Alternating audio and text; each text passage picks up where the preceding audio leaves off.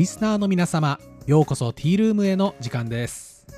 この時間では台湾の今に関する様々な話題を取り上げてご紹介してまいります。このコーナー担当は駒田です。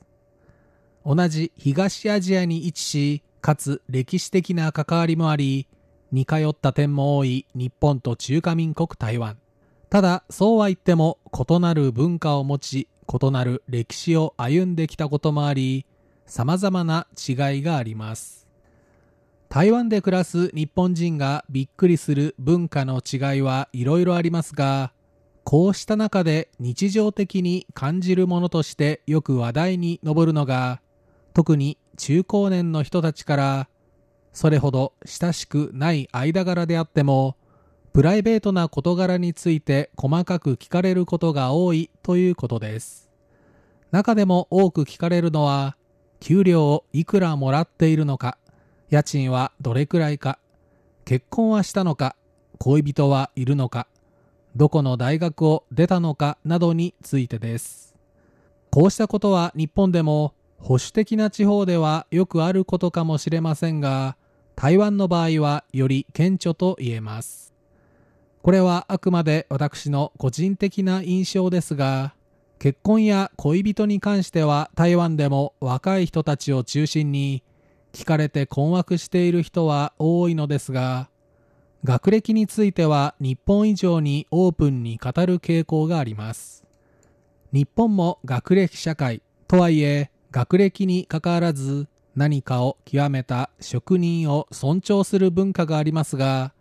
台湾は学歴重視がより顕著で教育熱が高いと言えます。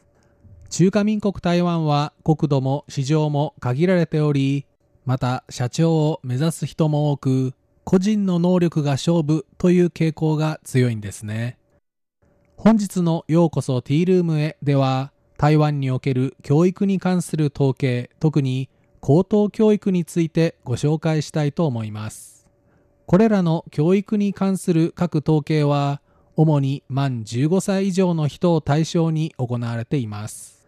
内政部湖西市の統計によりますと2019年末の時点で満15歳以上の人はおよそ2059万3000人で人口全体の87.25%に相当します。まずは識字率のデータです。2019年末の時点で台湾の識字率は98.96%でした。男女別では男性は99.80%女性は98.13%で男性が女性よりも1.67ポイント高くなっています。年齢別では各年代ともに9割を超えており64歳以下では99%以上を超えています。男女の識字率の差は年齢が高くなるほど開き65歳以上では男性が99%であるのに対し女性は90.66%と8.34ポイントもの開きがありました。これは日本統治時代から戦後直後にかけて保守的な時代。男女の教育機会が平等ではなく特に農村部において教育を十分に受けられない女性が多数いたことと関係があります。続いては学歴です。この統計上の学歴は文字が読める人を対象にしておりそれぞれ自習小学校卒中学校卒高校及び高等職業学校卒そして3年生の高専大学さらに2年生もしくは3年生の専科学校卒、大学院卒を含む大学専科学校卒以上などがありますが、ここでは簡単に小学校卒、中学校卒、高卒、そして大卒以上に分けてご紹介しますね。2019年の統計で最も多かったのは大卒以上で957万人。全体の46.47%を占めました。次に多かったのは高卒で671万7000人。中卒は240万人。小卒は218万3000人でした。大卒以上の957万人という数は10年前の2009年。693万8000人に比べ実に263万3000人増加しました割合では35.87%からおよそ10ポイント増加していますそして特に大学卒の学歴を持つ人が人数で201万人8.59ポイント増え、最も顕著となりました。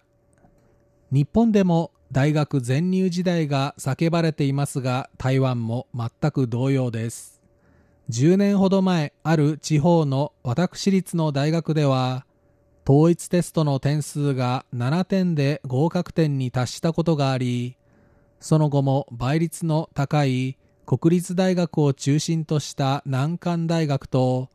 学生集めに苦労する大学と二極化が進んでいます。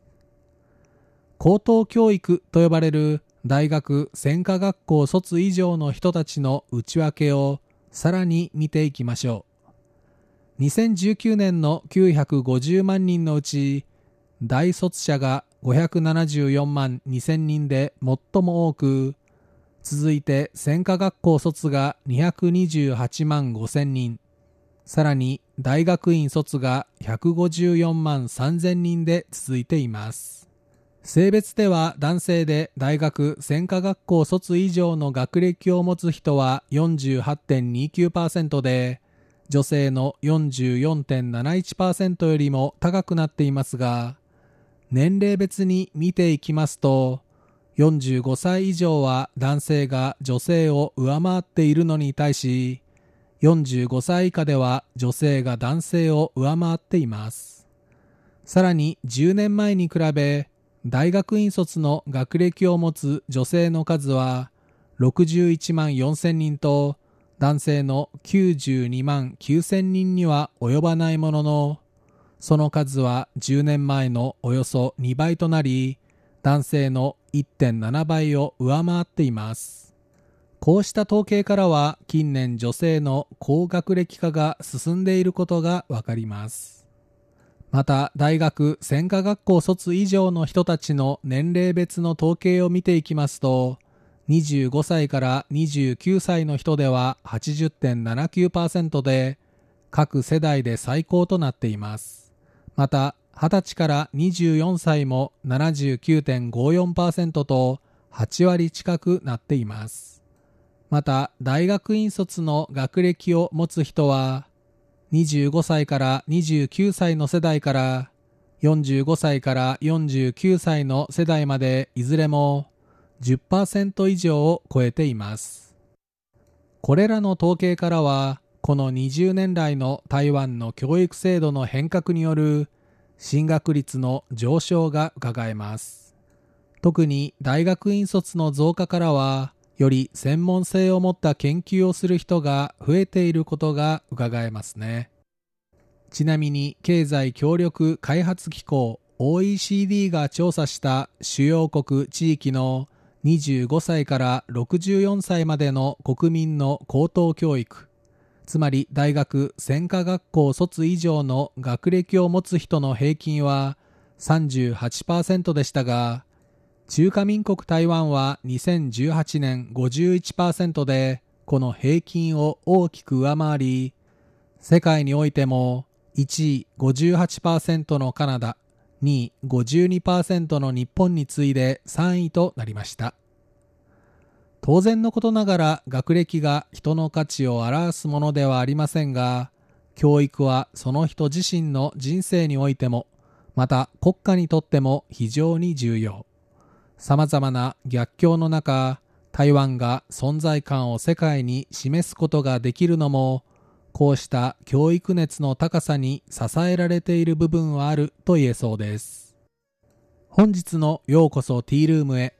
ご案内は駒田でした。こちらは台湾国際放送です。